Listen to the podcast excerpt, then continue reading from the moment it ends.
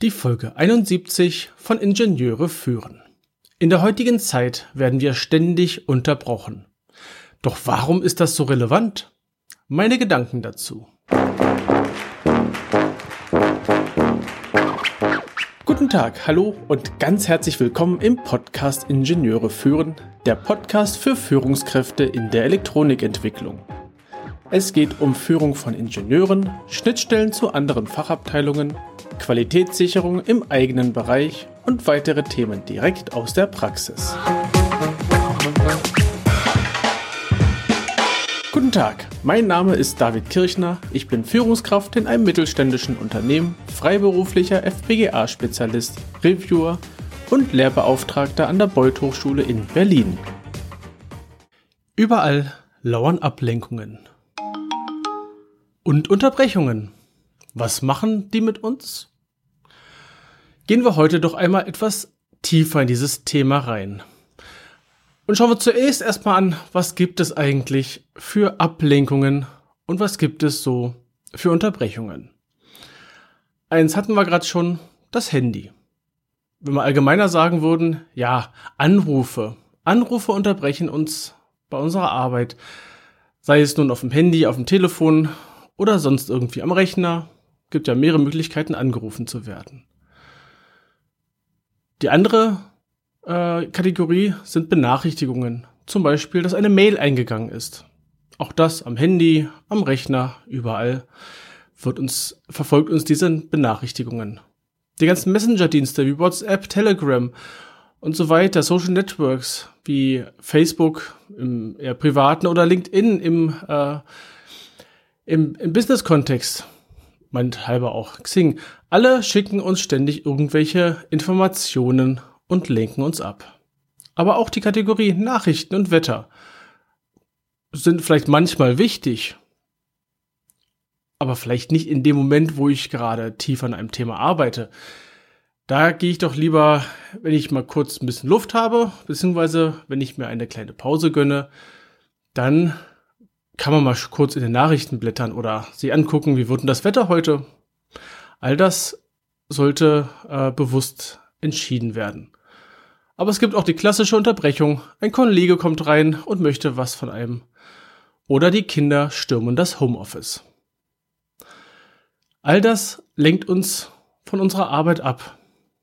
Die Frage ist natürlich jetzt, was macht eine Unterbrechung mit uns? Also was passiert da bei uns, wenn wir unterbrochen werden? Normalerweise würden wir jetzt denken, ach na ja, dann beantworte ich kurz die Frage oder ähm, gebe den Kindern, was weiß ich, die wollen vielleicht ein Stück Papier oder so, gebe das schnell raus und dann geht's weiter. Wir verlieren allerdings den Fokus. Wir haben ja davor fokussiert an einem Thema gearbeitet und jetzt verlieren wir den Fokus. Der Denkfluss wird unterbrochen, der Gedankenfluss und alles. Und es dauert locker 10 bis 20 Minuten, bis wir wieder in der Tiefe in unserem Thema drin sind.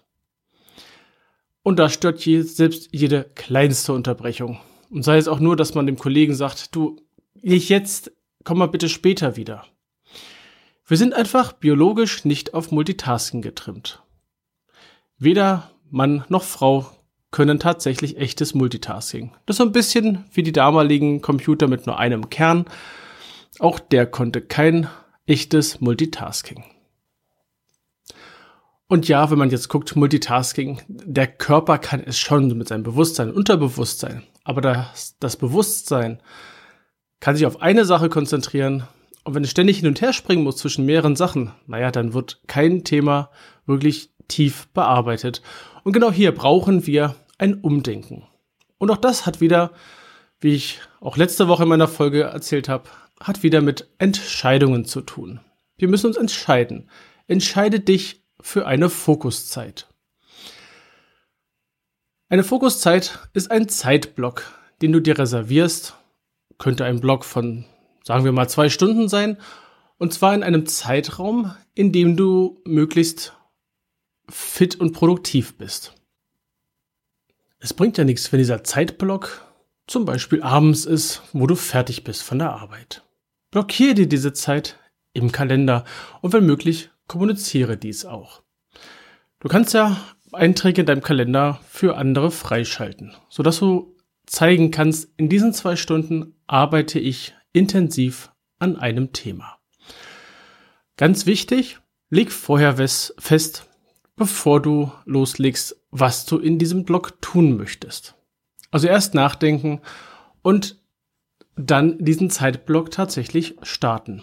Also nicht erst in diesen zwei Stunden eine Aufgabe suchen, die du bearbeiten möchtest, dann wirst du dich zu schnell verzetteln. Nun, eine Aufgabe in einem Block, was könnte das sein? Tja, hier ein paar Beispiele. Du könntest für den nächsten Zeitraum deine Strategien überdenken, beziehungsweise zurückblicken und vorausschauen bezüglich Strategie und äh, Ausrichtung deines Bereichs. Du könntest ein Projekt planen. Es ist auch möglich, dass du ein Konzept für eine Baugruppe oder ein Gerät erstellst.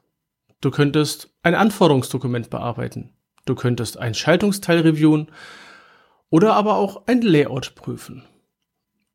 Allgemein ein Dokument bearbeiten. Intensiv mal nur um ein Dokument kümmern. Es gibt so viel, was du tun kannst und such dir von dem vielen genau eine Aufgabe heraus. Und keine Ablenkung, das ist wichtig. Falls du im Großraum besitzen, so, äh, sitzen solltest, buche vielleicht einen kleinen Besprechungsraum für dich allein. Falls es keine Besprechungsräume für Einzelpersonen gibt, weil dann vielleicht alle das haben wollen, geh vielleicht nach draußen, wenn das möglich ist. Zumindest im Sommer kannst du dich mit dem Laptop oder Tablet oder ähnlichem oder auch einem guten Stück Papier und Stift draußen irgendwo auf eine Parkbank setzen und dort etwas überarbeiten. Im Zweifel besorg dir Noise Reduction Kopfhörer, dass du schon mal die Umgebung ein bisschen ausblendest und dann mach noch ein wenig Musik an. Eventuell hilft es auch, gerade bei viel Kollegenkontakt und ähnlichem, häng ein Schild entweder an deine Tür oder ähm, direkt an deinem Arbeitsplatz. Stell ein Schild hin, du hast gerade Fokuszeit. Wie gesagt, kommuniziere es vorher, was du damit bezweckst und was du möchtest. Zu dieser Fokuszeit gibt es auch noch einen anderen Begriff, der nennt sich Deep Work. Manch einer hat davon schon gehört, es gibt da auch ganze Kurse drüber. Äh, es bedeutet ein Thema erarbeiten, fokussiert sein und im Flow arbeiten. Das heißt, du arbeitest produktiv in, an einem Thema und das normalerweise mindestens 10 Minuten, äh, denn du brauchst die 10 Minuten alleine schon, um reinzukommen. Und dann befindest du dich in einem konzentriert produktiven Zustand. Diesem Deep Work widerspricht natürlich diese teilweise vorhandene Open Door Policy in manchen Firmen. Das heißt, du musst ständig ansprechbar sein. Du musst ständig erreichbar sein. Das widerspricht dieser Arbeit in einem im Flow. So, und wie mache ich es?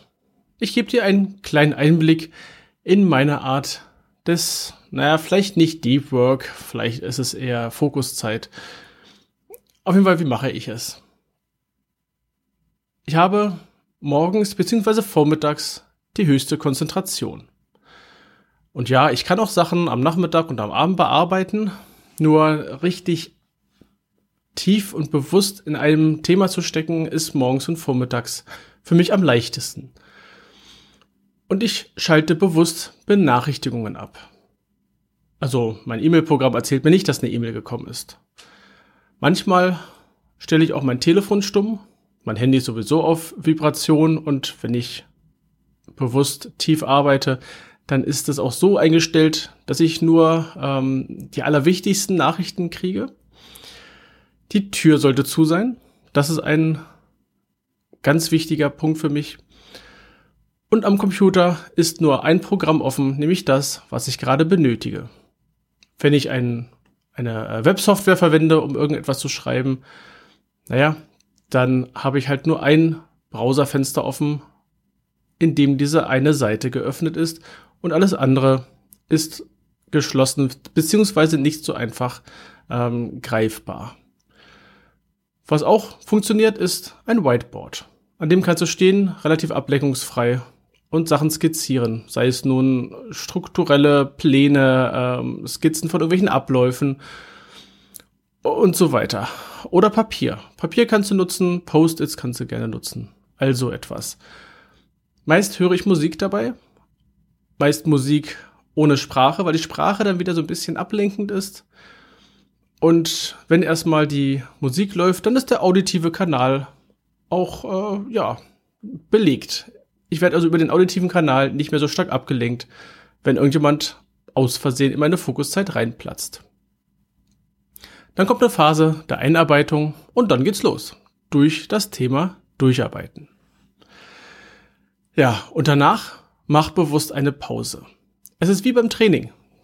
Die Muskeln brauchen Entspannung und dein Kopf braucht auch etwas Entspannung. Dieses konzentrierte Arbeiten, diese Deep Work ist einerseits sehr ähm, produktiv, andererseits auch bedeutet es eine hohe Anstrengung für deinen Kopf. Und zum Thema Pause, das ist eine wunderbare Überleitung zur nächsten Woche. In der nächsten Woche geht es um das Thema Pause. Hat dir die Folge gefallen? Dann schreib mir und gib mir Feedback. Und wenn du mir gerade schreibst, dann schick mir doch auch Ideen für weitere Themen. Und empfehle die Folge und meinen Podcast deinen Freunden und Kollegen. Und wenn du mir fünf Sterne bzw. meinem Podcast fünf Sterne schenken möchtest, dann tue das doch gerne auf Apple Podcasts. Weitere Informationen findest du in den Shownotes unter ib-dck.de slash if071. Gerne kannst du mir einen Kommentar zu dieser Episode schicken. Ich freue mich über jedes Feedback. Die Adresse lautet feedback at ib-dck.de. Das war die heutige Folge des Podcasts Ingenieure führen. Ich danke dir ganz herzlich fürs Zuhören. Nutze das Wissen und die Tipps, um deinen Arbeitsalltag zu vereinfachen und zu verbessern. So sage ich Tschüss und auf Wiederhören bis zum nächsten Mal, dein David Kirchner.